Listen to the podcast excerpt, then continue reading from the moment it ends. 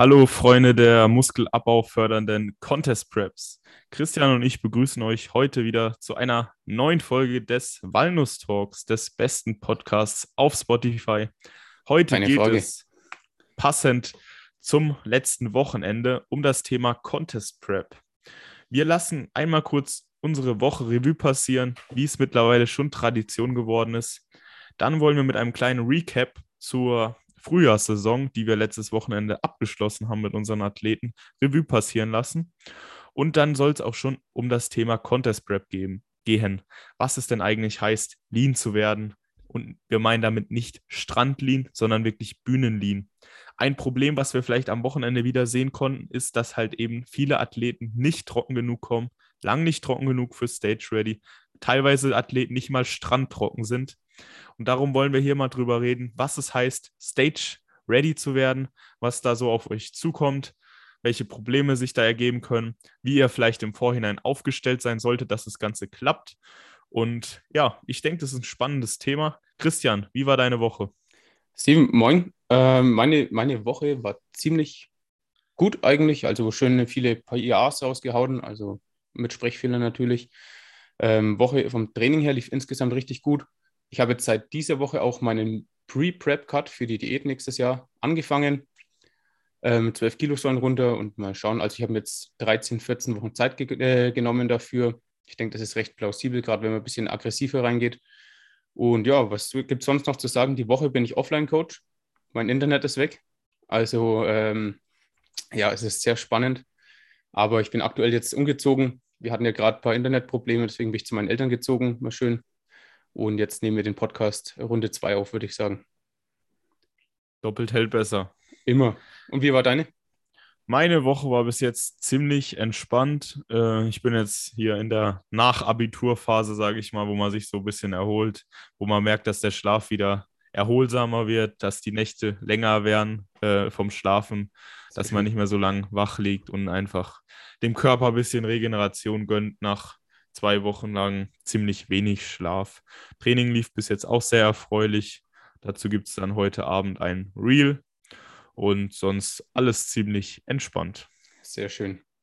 Ja, dann würde ich sagen, starten wir gleich direkt mal mit unserem Highlight. Also wir sind jetzt offiziell auch ein Coaching-Geschwader, wie man vielleicht unschwer auch an dem gemeinsamen Podcast vorher schon erkennen konnte, aber es ist jetzt offiziell seit gestern.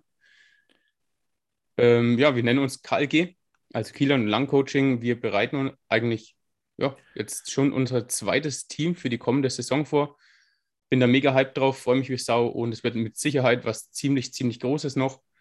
Ähm, ja, freue mich extrem. Ich freue mich auch extrem. Und um das Ganze so ein bisschen einzuleiten, wäre es vielleicht nochmal cool, den Leuten zu, zu erzählen, wie wir beide eigentlich aufeinander getroffen sind. Das ist eine ziemlich lustige Geschichte, die sich in ein, zwei Sätzen kurz zusammenfassen lässt. Christian und ich haben beide die deutsche Meisterschaft äh, 2021 der GNBF. Das war der erste Wettkampf nach der ganzen Corona-Zeit der GNBF mitgenommen, konnten da beide jeweils unsere Klasse gewinnen und sind dann so das erste Mal im Gesamtsiegerstechen aufeinander getroffen. Heißt, wir haben uns hinter der Bühne vom Gesamtsiegerstechen kennengelernt. Ist auch, denke ich, nicht so der allergewöhnlichste Ort zum Kennenlernen. Äh, Machen dann nicht sind wir danach, ja, dann sind wir danach essen gegangen, haben uns sehr gut verstanden. Und dann kommt auch schon der nächste Zufall. Wir haben zwei Brüder, den Kilian und den Vincent, getrennt voneinander vorbereitet auf ihre jeweils erste Saison. Und irgendwie haben wir dann von dem anderen erfahren und sind dann auch gleich wieder in Kontakt getreten, haben da schon die letzten Wochen vor dem Wettkampf ziemlich, äh, einen ziemlich äh, großen Austausch gepflegt, sage ich mal, Mhm. und sehr gut verstanden. Dann haben wir uns auch entschieden, das gemeinsame Hotel dann zusammen zu beziehen. Und dann haben wir gemerkt, dass es auch im echten Leben einfach passt, harmoniert, wir uns persönlich sehr gut verstehen. Und dann haben wir uns gleich gedacht, warum das Ganze nicht zusammen aufbauen. Yes. Das ist so die ganz Kurzfassung unserer Kennenlerngeschichte. Jetzt sitzen wir hier, haben gestern die Website veröffentlicht, haben äh, jetzt schon drei Wettkämpfe insgesamt dann mitgenommen als Team. Ähm, ja, genau, drei. Also die, die Newcomer-Meisterschaft mit, mit beiden zusammen. Dann waren wir in Holland, also da gab es ja leider keine Teenage-Class, deswegen wäre es zu viel Stress für den Kilian gewesen und haben uns entschieden, beziehungsweise Steven hat entschieden, ähm, lieber ich sag mal, das weitere Voranschreiten der Diät zu fokussieren, anstatt irgendwie mal durch Deutschland zu fahren und dann ja, 900 Kilometer im Auto zu sein. So ein extremer Stress ist gerade in der Wettkampfvorbereitung nie äh, förderlich, außer eben der Wettkampftag. Dann kann man das schon mal mitnehmen, aber einfach mal mitfahren. Nur das Mitfahren wegen ist eigentlich ein bisschen unnötig, würde ich jetzt mal sagen. Hat Steven auch so entschieden, sehr, sehr, ähm, wie sagt man, sehr, sehr zielführend. Finde ich eine gute Entscheidung. Da war ich demnach nur mit dem Vince. Der hat auch ziemlich gut abgeschnitten, hat in der Juniorenklasse ja auch den zweiten Platz belegt, also Vize ähm, Holland-Meister bin da sehr, sehr stolz auf ihn. Und dann nochmal zusammen der Auftritt, also mit Steven, mir, Kilian und Vincent, dann an der anschließenden internationalen deutschen Meisterschaft in Deutschland. Und auch hier wieder ziemlich erfolgreich abgeschnitten. Kilian konnte äh, sich zweimal einen deutschen Meistertitel in der Teenagerklasse sichern, hatte jetzt zwar leider insgesamt gesehen kaum oder gar keine Konkurrenz, was ein bisschen schade ist. Aber das schmälert den Erfolg in meinen Augen nicht. Wenn man sich nämlich mal die Form von ihm anguckt, dann ist es keine Form, die darauf angewiesen wäre, dass keiner kommt. Ja. Der hätte mit Sicherheit viele, viele, viele Athleten hinter sich gelassen. Wir haben auch rückgemeldet bekommen, dass er mit der trockenste in der Herrenklasse war, was ja eigentlich ein extrem gutes Feedback ist und viel mehr geht ja eigentlich nicht, dass man mit 17 noch nicht die Muskelqualität und Muskelmasse von einem 34-Jährigen hat, das ist uns allen, denke ich, bewusst. Mhm. Das Einzige, was wir steuern konnten, war eben die Härte und die haben wir bis zum Maximum gepusht, auch nochmal deutlich verbessert von der Newcomer zur internationalen Deutschen. Mehr war da letztendlich nicht drin. Unser Ziel war es, besser zu kommen. Unser Ziel war es, eine neue persönliche Bestform auf die Bühne zu stellen. Das Ziel haben wir erreicht. Damit sind wir sehr zufrieden. Dann konnte er halt nochmal das Gesamtsiegerstechen ja auch mitnehmen. Stand da neben Leuten wie Daniel Kubik, dem Benny Kraft auf der Bühne. Ich denke, viel mehr geht als Teenager nicht da. Ja. Da müssen die Glücksgefühle nach oben geschwellt sein. War wahrscheinlich schon so ein kleines Highlight von ihm. Denke ich denk auf jeden ich Fall. auch. Ja. ja. Äh, war dann auch nett von der GmbF, dass sie dann gesagt haben, dass er dann auch nochmal bei den Männern starten darf und die nicht nur alleine auf die Bühne gestellt haben bei den Teenagern. Das wäre sonst, denke ich, eine große Enttäuschung geworden. So ist es, denke ich, letztendlich ein fairer Ausgleich gewesen, mhm. dass am Ende alle zufrieden sind. Und ja, ich war sehr, sehr zufrieden mit Kilian, auch mit der ganzen Vorbereitung. Ich denke, einen viel unkomplizierteren Athleten kann man gar nicht bekommen. Er hat immer gemacht, was man ihm gesagt hat. Äh, sein Training durchgezogen, nicht gejammert, so soll das sein. Dann ja. sprechen die Ergebnisse auch für sich. Und ich denke, wenn ihr die Bilder mal auf Instagram gesehen habt, so hart muss man als Teenager erstmal kommen, mit Querstreifen auf den Beinen, der Trizeps wie mit einem Kamm durch, durch, durchfahren. War Einfach wild. nur ja. brutal. Ja, jetzt bin ich gespannt, was da in der Offseason geht. Wenn der es schafft, nochmal, boah, sechs bis zehn Kilo Muskeln drauf zu packen bis zum nächsten Wettkampf in, was weiß ich, drei, vier Jahren, dann könnte es, denke ich, ein extrem stabiles Paket werden. Mhm. Er hat halt das Problem, dass er relativ groß ist. Da braucht man erstmal ein bisschen mehr Masse, dass es auch massiger aussieht. Aber ich denke, das ist alles, was die Zeit regeln wird. Ja, kann aber auch sehr imposant dann auch wirken, wenn man groß und massiv ist. Also stimme ich dir voll und ganz zu. Ich denke, Kilian hat eine große Zukunft vor sich, wenn er weiter so arbeitet, auch in der Offseason. Viele machen ja auch einfach den Fehler, dass sie nur in der Wettkampfdiät richtig Vollgas geben, aber die Offseason so ein bisschen vernachlässigen, sei es nicht durchgehend im Überschuss bleiben, nicht hart genug zu trainieren oder einfach Sachen nicht ernst zu nehmen, wie zum Beispiel die Regeneration oder einfach Mikronährstoffe. Ähm, und ich glaube, ich kenne keinen guten Athleten, keinen richtig guten Athleten, der die Offseason nicht ernst nimmt. Also wenn Kilian da weiter so durchzieht, hat er eine sehr große Zukunft.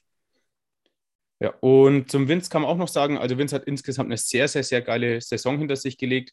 Ähm, nahezu nur Finalplatzierungen. Ich bilde mir ein, wir haben dreimal Silber mit nach Hause genommen. Zwei oder dreimal. Ist gerade als First-Timer in, ähm, ja, in den Juniorenklassen schon wirklich sehr, sehr gut. Bin auch extremst zufrieden und hat auch eine super Bühnenpräsenz gezeigt, die ja gerade in der Classic Physik eine extrem hohe ja, Gewichtung auch mit sich bringt ja, wir können jetzt das nächste Mal noch so zwei, drei Kilo mehr Muskelmasse gebrauchen, auf jeden Fall. Aber wenn wir ehrlich sind, das kann jeder gebrauchen. Bisschen mehr Bühnenpräsenz zeigen, das heißt einfach ein bisschen ähm, flüssigere Übergänge. Und dann, glaube ich, ist ja vielleicht auch, vielleicht so, sogar noch ein bisschen mehr Luft nach oben drin. Wir haben ja die Möglichkeit, noch in zwei Jahren Ich glaube, bis 23 ist es, oder Steven? Zählt man als Junior mittlerweile. Äh, das ist verbandabhängig. Bei manchen darf man noch mit 23 auch starten, glaube ich. Ist bei der GNBF auch mittlerweile. Nee, bei der GNBF ist, glaube ich, das U23, also mit 22 darf man noch. Okay. Ich weiß es aber nicht. Ich bin Ja. mir auch nicht so sicher. ANBF ist, glaube ich, sogar nur bis 21 Mhm. Junioren, War ja wenn mich früher bei alles GNBF täuscht. auch. Ja. Ja, ja, also ist verbandabhängig, aber ihr habt mit Sicherheit ein Jahr Off-Season vor der nächsten Prep. Ein volles Und- Jahr. Ja. Genau, ein volles Jahr. Und in der Zeit denke ich auch, dass da nochmal gut was ist. Vor allem, wenn man jetzt den Rebound schlau mitnimmt, ja, auf jeden Fall. nicht zu schnell zu fett wird, dann ist da, denke ich, dem, dem Progress äh, nichts mehr in den Weg zu legen. Ja. Ach, falls ihr die Instagram-Profile von den beiden sucht, ihr könnt auf unsere Webseite gehen, klg-coaching.de und auf Wettkampfergebnisse klicken. Dort haben wir die Instagram-Accounts verlinkt. Einfach mal drauf Und dort gucken. seht ihr auch nochmal die ganzen Wettkampfergebnisse zusammengefasst, falls ihr euch das jetzt nicht alles merken konntet. Und könnt Genau. euch gerne auch nochmal ein Bild von den zwei machen, dass ihr wisst, von wem wir hier da überhaupt reden. Genau, sehr, sehr gern. Und dann würde ich gleich mal vorschlagen, dass wir ein bisschen tiefer in die Materie reinschauen. Du, Steven, wie kommt man eigentlich in Contest Shape? Ist jetzt eine extrem oberflächliche Frage, aber ich würde sagen, wir, sta äh, wir starten einfach mal rein und schauen, wo uns die Reise hinbringt. Ich würde sagen, auf so eine selten dumm gefragte Frage gibt es eine selten dumm, dumme Antwort. Der erste Schritt dahin ist ein Kaloriendefizit. Wow. ihr müsst einfach erstmal ins Kaloriendefizit kommen. Das ist somit der erste Step, der euch in der Contest Prep verfolgen wird. Gut, aber ich denke, das war euch allen klar. Ich würde sagen, wir gehen jetzt mal zehn Schritte weiter. Wir sind jetzt ungefähr an dem Punkt, wo ihr euch ins Freibad legen könntet und die Leute würden denken, boah, der hat aber ein Top-Body. Sprich, so 11 bis 13 Prozent Körperfett, je nachdem, wie die verteilt sind. An dem Punkt sind wir jetzt. So, dann geht es natürlich anders weiter. Ich denke, so eine kleine Freibad-Diät kann erstmal jeder machen. Jeder kann es schaffen, relativ gut in Form zu kommen. Jeder kann es schaffen, dass man ein paar Adern am Arm sieht. Ich denke, das ist für die wenigsten ein Problem. Zumindest für mich war es nie ein Problem. So, Ja. Aber jetzt geht es dann irgendwann über diesen Punkt hinaus. Und wenn es über diesen Punkt hinausgeht, dann ist es nicht mehr eine normale Diät, wo man halt abends sagt, komm, ich esse jetzt das Eis nicht und leg mich schlafen. Da gehört dann mehr dazu. Christian, was gehört zu einer Contest Prep mehr dazu, als ab und zu mal das Eis liegen zu lassen? Ähm, ich würde ganz gern ein bisschen daran anknüpfen, dass du sagst, man sieht im Freibad geil aus. Und zwar, wenn die Leute anfangen zu sagen, jetzt ist aber mal Schluss, du hast ein Problem, es sieht ekelhaft aus, dann kommst du langsam in die finale Richtung. Dann, Ja. dann, Ich Also war am Samstag vor dem Wettkampf, also genau eine Woche vor dem Ja. Wettkampf vom Friseur. Und die Friseurin, da bin ich schon ziemlich lange, die hat mir dann am Nacken rumgetastet und hat gesagt, Steven, bist du krank? Also ich, ich spüre da jeden Knochen und so geht's dir gut. Also die hat, sich wirklich, die hat gedacht, ich habe Mhm. gesundheitliche Probleme. aber es ist schön, dass es wenigstens anspricht. Also muss man auch Ja, sagen. ja, ja. Nee, aber es, es verdeutlicht halt einfach so eine Wettkampf-Prep und ganz besonders das Endstadium ist nichts, ist wirklich nichts Erstrebenswertes, wenn man nicht auf einen Wettkampf geht. Es ist eine extreme, ein extremer Eingriff in die, in die Gesundheit und ähm, es ist auch nur eine Momentaufnahme. Das heißt, wir pieken uns über, es ist keine Seltenheit, dass man 20 bis 30 Wochen Diät macht. Ist keine Seltenheit mehr. Nur für im Endeffekt, ja, was ist es denn, ein halber Tag? Vielleicht Ja, sogar nur ein eine halbe Stunde, oder? mitnimmt. Ja, wenn du dich genau auf einen. Moment hinpiekst, Ja, Entschuldigung, ja. ähm, es ist eine Momentaufnahme und es ist ganz wichtig, danach auch wieder von dieser Form loszulassen. Und allein das beschreibt eigentlich auch schon, dass ähm, extrem viel Arbeit reingesteckt werden muss. Also der Körper wird alles geben, dafür nicht in dieses Milieu reinzukommen, nicht so viel Körperfett freigeben zu müssen. Ähm, und demnach muss man auch eine extreme Leidensbereitschaft mitbringen. Richtig. Was, was, was sind so die typischen Leiden, wird man sich jetzt fragen, wenn man das noch nicht gemacht hat. Ich würde mal so mh, chronologisch vorgehen. Das Erste, was man natürlich kennt, wenn man auch äh, Schwimmbad-ready wird, sage ich mal, ist ab und zu mal ein bisschen Hunger haben. So fängt das Ganze in der Regel an. Man hat halt Bisschen. ab und zu mal ein bisschen Hunger. Äh, abends liegt man vielleicht im Bett, wird gerne noch ein Eis essen, darf man aber nicht, weil die Kalorien voll sind. So das ist das sind die ganz einfachen Sachen und das sind die Sachen, wo am Ende gar nicht mehr auffallen, weil man es gewöhnt ist, über den Zeitraum Hunger Mhm. zu haben. Dann geht es irgendwann weiter, was mir aufgefallen ist, dadurch, dass man die Kohlenhydrate immer weiter reduziert, dass der Körper kein Wasser halten kann. Dann war es bei mir so, ich habe einen Schluck Wasser getrunken und eine halbe Stunde später kam der schon wieder raus. Ja. Das hat mich auch irgendwann so genervt, weil ich mit Sicherheit 20 bis 30 Mal am Tag Wasser lassen musste. weil es ging einfach nicht anders. Das ist so das, was mir dann als nächstes in den Kopf ging, kam. Aber das ist alles noch auszuhalten. Und irgendwann fängt dann so eine, dass sich so eine Lethargie in euren Alltag einschleicht. Ihr werdet lethargisch, ihr seid nicht mehr so, ihr kennt es ja selber. Wenn ihr gut im Futter seid, draußen scheint die Sonne, man hat einfach Bock, den Tag zu erobern, die Welt zu entdecken. Man könnte losrennen, gell? Man könnte einfach losrennen vor Freude. Ja. Aber in, auf Wettkampfdiät, äh, da ist nichts mit Rennen. Da, da, da, da, hast du keinen Bock, da drückst du dich so gut wie es geht vor jedem Schritt, vor jedem Handgriff, den du nicht machen musst. Es schleicht sich einfach so eine kleine Trägheit in euren Alltag ein. Mhm. Und äh, das sind auch so viele Geschichten, die man dazu erzählen kann. Bei mir war es zum Beispiel einmal so, da bin ich, das müsste auch ein paar Wochen vom Wettkampf gewesen sein, mit einem Kollegen ins Gym gegangen und vor dem Gym war eine Baustelle. Dann dachten wir, wir kommen da durch. So, bin ich da fünf Meter in die Baustelle gerannt, war zugesperrt. Und ich wusste, ich muss jetzt diese fünf Meter zurücklaufen und die fünf Meter waren völlig umsonst. Ich bin da halber ausgerastet. Ich glaube, mein Kollege hat sich, entweder fand das lustig oder er hat sich geschämt. Das war übrigens auch der, der jetzt letztes Mal Wettkampf mit dabei war. Ach, geil. Dann habe ich nämlich angefangen, da rumzuschreien, rumzuschreien, so eine Scheiße hier und können die Idioten das nicht vorher kennzeichnen? Und ich war da richtig, richtig wütend, weil ich fünf Meter umsonst gelaufen bin. Mhm. Ich glaube, so Momente kennt jeder, der mal auf Wettkampfdiät war, dass man sich über so richtig simple Dinge richtig abfuckt, ja. weil man eine Arbeit getan hat, in Anführungszeichen, die unnötig war. Und man drückt sich vor allem. Mhm. Ja. Ja, stimmt. Also Hunger ist mit Sicherheit ein starkes Gefühl und auch ähm, es wird schwer, aber bei, bei weitem nicht das Schlimmste. Also ich habe mir dann auch nach ja, sagen wir fünf, sechs, sieben Weeks out, habe ich mir auch, ich konnte mir nicht mehr vorstellen, wie es ist, satt zu sein. Ich konnte es mir wirklich nicht mehr vorstellen. Ähm, war aber bei weitem noch wirklich nicht das Schlimmste, weil das Schlimme war einfach nur wirklich, dass man einfach nicht aus dem Arsch gekommen ist. Also wie du es jetzt schon beschrieben hast, irgendwie hat die Energie für alles gefehlt, egal was. Und der einzige Motivator, dass ich wirklich was mache, ist, dass ich gegen den, den Need ankämpfe, gegen den singenden Need. Also Need ist ja, ich sag mal, alles, was du jetzt außerhalb des Trainings machst, also Non-Exercise Activity, Thermogenesis, was immer halt, wie man Thermogenesis ausspricht. Ähm, und das war wirklich mein eigener oder der einzige Faktor, warum ich auch wirklich Sachen gemacht habe, die ich eigentlich in dem Moment nicht gemacht hätte. Das heißt, einfach mal, so blöd es klingt, aufstehen und ähm, ja, vielleicht mal einkaufen gehen, sowas. Also diese extreme Erschöpftheit ähm, wird das größte Problem in der Wettkampfdiät. Und dagegen anzukämpfen, überhaupt noch trainieren zu gehen vielleicht. Ja. Bei mir war es auch ein Riesenproblem damals dann die Zeit in der Schule, weil ich mich halt einfach nicht konzentrieren konnte. Das war so eine Qual, da sechs bis teilweise zehn Stunden waren es sogar, glaube ich, noch in der zwölften Klasse, da zu sitzen und einfach nur die Zeit abzusitzen, weil ich konnte mich eh nicht konzentrieren. Ich habe da mhm. teilweise eine halbe Stunde, das finde ich immer so lustig, ich lasse mir jetzt dann im Nachhinein von den Leuten da mal so Geschichten erzählen. Äh, und die sagen mir dann auch, ja, du saßt da eine halbe Stunde teilweise da und hast einfach Löcher in die Luft geguckt. Du hast dich nicht bewegt, Scheiße. keine Mimik gehabt. Die Lehrer haben sich nicht mal mehr getraut, dich richtig anzusprechen, weil die wussten, da kommt eh nichts raus. Und ich muss wirklich wie so eine Leiche da gesessen haben. Und dann war es halt auch so, wenn man da jetzt zurückblickt, was meine Freunde damals alles für mich gemacht haben. Das ist, das werde ich dir niemals vergessen. Von Sachen wie der Kollege, mit dem ich hier immer zur Schule gelaufen bin, der hat jeden Tag meinen Schulhansen getragen hin und zurück. In der Schule haben sie mir mein Zeug rumgetragen. In der Schule haben sie auf mich gewartet, auch wenn ich zehn Minuten gebraucht habe, bis, bis ich die Treppen hoch war. Und ich denke, äh, solche Freunde sind Gold wert. Hm. Du hast ja auch erzählt, ja. du bist dann teilweise mit Freunden spazieren gegangen, die dann einfach random zu dir gegangen sind, ohne einen richtigen Grund. Und sowas ist einfach schön. Einfach mal eine halbe Stunde nebeneinander laufen, ohne was zu sagen. Also das schätzt man danach extrem.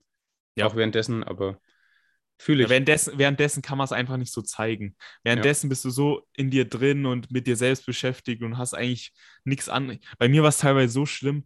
Ich habe noch kurz vorm Wett bis kurz vorm Wettkampf Kreuzheben gemacht und auch noch mit relativ schweren Gewichten, was halt da noch ging an schweren Gewichten in Anführungszeichen. Und es war so schlimm, dass ich mir teilweise in der Schule die letzten fünf, äh, also so von der fünften bis zur achten Stunde, so drei Schulstunden am Stück Ronnie Coleman Deadlift Motivation Videos angeguckt habe. Nur um, um, vom Kopf, genau, um vom Kopf irgendwie klar zu kommen, gleich da drei Sätze, vier Sätze Kreuzheben zu machen. Das habe ich da gebraucht. Das ging gar nicht anders. Ich habe mir dann immer Kopfhörer mitgenommen. Die Lehrer hatte schon gar nicht mehr gejuckt. Ich hatte da irgendwie so einen, so einen halben Freifahrtschein. Mhm. Die wussten, der ist eh kaputt im Kopf. Und dann durfte ich mich da reinsetzen und ich habe die ganze Zeit irgendwelche Trainingsvideos geguckt, um irgendwie, irgendwie das Training zu schaffen. Das ist ja. echt verrückt. Also, also Leute, wie ihr merkt, so eine Wettkampfdiät ist nichts, was man schnell so aus dem Ärmel schütteln kann. Also man muss sich wirklich auch im Vorhinein bewusst sein, dass es nicht nur ein Einschnitt irgendwie in, in, ins Leben direkt sein kann, aber auch in die Lebensqualität. Also extrem. Ja. Und ähm, es sollte einem halt auch noch klar sein, dass, äh, dass nicht nur ihr darunter leiden werdet, sondern auch die Person und neben euch, mit denen ihr zusammen wohnt. Ihr könnt mhm. immer probieren, das möglichst wenig an denen rauszulassen. Das solltet ihr natürlich auch, weil die haben damit nichts zu tun. Aber es wird wohl oder übel auch dazu kommen, dass die Leute um euch rum leiden. Und wenn ihr gerade eh in schwierigen Verhältnissen seid, sage ich mal, dann wird so eine Contest Prep das Ganze nicht besser machen. Ja. Das ist, denke ich, auch ein Thema, was viele vernachlässigen. Die sehen dann auf Instagram irgendwie, oh, mein Lieblingsinfluencer XY, der steht da braun angemalt in Topform auf der Bühne, das will ich auch. So, ich, ich mache so jetzt mal eine Prep. Ja. Genau. Ja. Das ist, denke ich, der Gedanke von vielen. Aber was wirklich dahinter steht, so aus, dahinter steckt, so auszusehen, das wird oft vernachlässigt. Und da müssten, da müssten viele bevor sie eine Prep starten, erstmal an den Lebensumständen was ändern. Denn wenn ihr keine geregelte Off-Season-Routine habt, das wird in der Prep nicht besser. Ihr müsst wirklich im Prinzip mit perfektem Umfeld in die Prep starten. Ihr müsst fest im Training sein. Ihr könnt nicht einfach vor euch her trainieren. Dann werdet ihr alle Muskeln in der Prep verlieren. Ihr müsst richtig Gas geben können im Training. Ihr müsst die Ernährung, die Boxes ticken, sagt man ja so schön. Weil wenn ihr das in der Offseason nicht schafft, dann schafft ihr es in der Prep auch nicht. Merkt euch immer, dass ja. eine Prep die Umstände verschlechtert und nicht besser macht. Wenn ihr sowieso schon, keine Ahnung, ihr habt Stress zu Hause mit der Freundin oder mit der Familie, ihr schafft es nicht, die Kalorien richtig zu essen, ihr trainiert halbherzig und dann noch in eine Prep zu gehen. Das Blödste, was passieren kann, ist, dass ihr zu Hause rausgeworfen werdet, mit dem Training aufhört und am Ende ganz allein dasteht. Also eine Prep macht es nicht besser. Kann passieren, ja. Ich, ich würde auch den Tipp gleich mit vorweg geben, klärt es mit euren Umfeld, also mit allen Leuten, die euch wirklich was bedeuten, ab, was passieren wird und warum ihr vielleicht so agieren werdet. Klar, vielleicht seid ihr First-Timer und weißt es noch nicht genauso oder wisst noch nicht genauso, aber ihr seid hiermit mal ein bisschen vor, ja, vorsensibilisiert, auch mal ein bisschen hier das Ganze ernster zu nehmen. Nicht nur, ja, ich werde ein bisschen Hunger haben oder so. Klärt es am besten mit euren Eltern ab, mit eurem Partner, mit euren besten Freunden und Trainingspartner, weil es wird eine extreme Zumutung auch für die werden. Das ist, ähm, ist wahrscheinlich einer von den größten Tipps, den wir jetzt hier ansprechen werden. Ähm, aber dann würde ich ganz gern noch ein bisschen auf ein ähm, paar, paar, Zahlen kommen oder so, ähm, dass ihr auch mal wisst, von welchen Relationen wir eigentlich rechnen. Steven, was denkst du oder wie, äh, wie berechnest du einfach die Diätlaufzeit von deinen Klienten? Du hast jetzt auch schon wieder die nächsten zwei oder nächsten vier, glaube ich sogar. Fürs Frühjahr dann auch? Drei insgesamt jetzt, drei Wettkämpfer im Moment. Jetzt ja. noch drei. Wie planst du bei denen die Diätlaufzeit und äh, wie kommunizierst du es denen dann eigentlich so? Also, ähm, zuerst denke ich, wie wir auch gerade gesagt haben, mit dem Umfeld und so weiter, macht es Sinn, sich einen Coach zu holen und es macht auch Sinn, erstmal ein ausführliches Gespräch zu führen. Ganz Weil ein guter Coach kann euch gleich solche Sachen erzählen. Ein guter Coach wird nicht einfach euch einen Trainingsplan und einen Prep-Plan machen und jalla. Der wird erstmal mit euch drüber reden, was heißt überhaupt, Contest ready zu werden. Und der wird mit euch reden und wird probieren herauszufinden, ob ihr dafür überhaupt, überhaupt bereit seid. Und dann gucke ich die Leute an, und äh, man kann immer davon ausgehen, dass von dem, wobei es jetzt bei Kilian sogar richtig gut war. Bei Kilian habe ich auf 100 Gramm genau geschätzt, mit wie viel Gewicht er auf dem ersten Wettkampf stehen wird. Geil, Aber das ist, das ist nicht die Ausnahme. Das ist Glück, das ist Zufall, das kann man nicht können. In der Regel kann man bestimmt noch mal zwei, drei Kilo runterrechnen von dem, was man sich vorstellt. Ähm, und dann einfach viel Zeit einplanen sehr, sehr viel, viel, Zeit einplanen. Ja. Wir sind jetzt zum Beispiel mit Maurice, da poste ich regelmäßig Bilder. Der sieht jetzt schon ziemlich, ziemlich trocken aus. Also ich denke, der ist jetzt schon einen Ticken weiter als Strand ready mit der Form. Der hat langsam auch keinen großen Bock mehr auf Diät. Mhm. Bei dem haben wir es jetzt einfach so gemacht, dass wir, er kam ins Coaching, wir sind erstmal eine Diät gefahren und werden jetzt dann nochmal ein paar Wochen in leichten Überschuss gehen. Und so ist, denke ich, auch das Optimum, dass man einfach zwischendrin Diätpausen hat. Und darum muss man viel Zeit einplanen. So wie du mich gefragt hast, wie mache ich das? Ich plane extremst viel Zeit ein. Weil man kann am Ende, so haben wir es bei Kilian auch gemacht, immer noch eins bis zweimal die Woche ruhig einen Refeed machen, wenn es dann zu schnell runtergeht. Ja. Zu schnell kann man dann immer stoppen, aber wenn es zu langsam geht, keiner will dann in den letzten drei, vier Wochen nochmal richtig auf die Tube drücken müssen, weil das er Angst hat, nicht ready zu werden. Dann bist du lieber drei bis vier Wochen ready oder fast ready und kriegst halt alle drei, vier Tage ein Refeed. Das macht die Zeit dann entspannter. Du wirst trotzdem noch besser äh, von der Form und man ist einfach abgesichert, dass man am Ende sicher auf der Bühne steht. Ja, oder man plant eben so einen Mini-Balk ein, wie du es jetzt angesprochen hast. Finde ich extremst äh, interessant, weil es gibt, also ich glaube, die meisten kennen einen Mini-Cut, aber keinen Mini-Balk. Und für mich macht ein Mini-Balk ähm, extremst, also wirklich extremst viel Sinn, wenn man besonders früh schon fertig ist. Ich sage mal fertig im Sinne von, ich habe jetzt meine Bühnenform fast erreicht und habe jetzt noch zu viele Wochen frei. Weil wenn man in einem minimalen Kalorienüberschuss ist, dann, also dann normalisieren sich auch die, äh, die Hormone wieder besser im Körper. Und das ist auch im Endeffekt das, warum man sich schlecht fühlt. Also Leptin, Grelin spielen verrückt, das sind Sättigungs- und Hungerhormone. Ähm, und dann natürlich ganz normal Testosteronspiegel, alle anderen ähm, androgenen Hormone normalisieren sich dann auch wieder ein bisschen. Und vielleicht im optimalen Fall, wenn man so einen Mini-Balk einbaut, hat man weniger Hunger, ist wieder leicht satter und ist hormonell einfach deutlich besser aufgestellt, was dann auch nach der Diät wieder ordentlich helfen wird, schneller wieder ja, Nettomasse aufzubauen. Ich denke, bei Maurice ist es allgemein so das Optimum, was wir hätten machen können, aus dem einfachen Grund, er kam ins Coaching, wollte eh ein bisschen definierter werden. Das hat seine Motivation angetrieben. Er hat direkt Fortschritte gesehen. Wenn man erstmal aufbaut, sieht man keine Fortschritte so schnell, wie wenn man erstmal eine Diät macht. Mhm. Heißt, wir haben seine Motivation auf ein neues Level gebracht. So, jetzt gehen wir mit dieser Motivation in einen kleinen Überschuss für ein paar Wochen. Die Motivation wird er mitnehmen und kann vielleicht noch mal ein bisschen auf seine Schwachstellen draufpacken. Er kann sich von der Diät jetzt erholen. Er hat jetzt schon mal einen kleinen Einblick bekommen, was es heißt zu diäten. Ich habe Zahlen, mit denen ich dann später auch arbeiten kann, bei wie viel Kalorien der Körper wie reagiert. Heißt, ich muss später nicht ins äh, Blaue reintippen, was die Kalorien und so weiter angeht. Ich weiß, was funktioniert.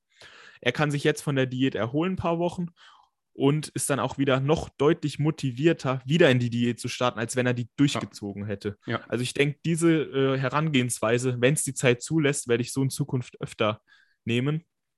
Äh, sehr sinnig, extrem sinnig, ja. ja. ja Wie, Wie, hast du das jetzt bei deinen zwei Athleten für den Herbst bis jetzt gehandhabt? Ich habe meine beiden Herbstathleten sind zum Glück nicht besonders äh, fett. Also anders als ich immer in die Wettkampfdiät starte, sind die wirklich sehr, ich sag mal, ansehnlich.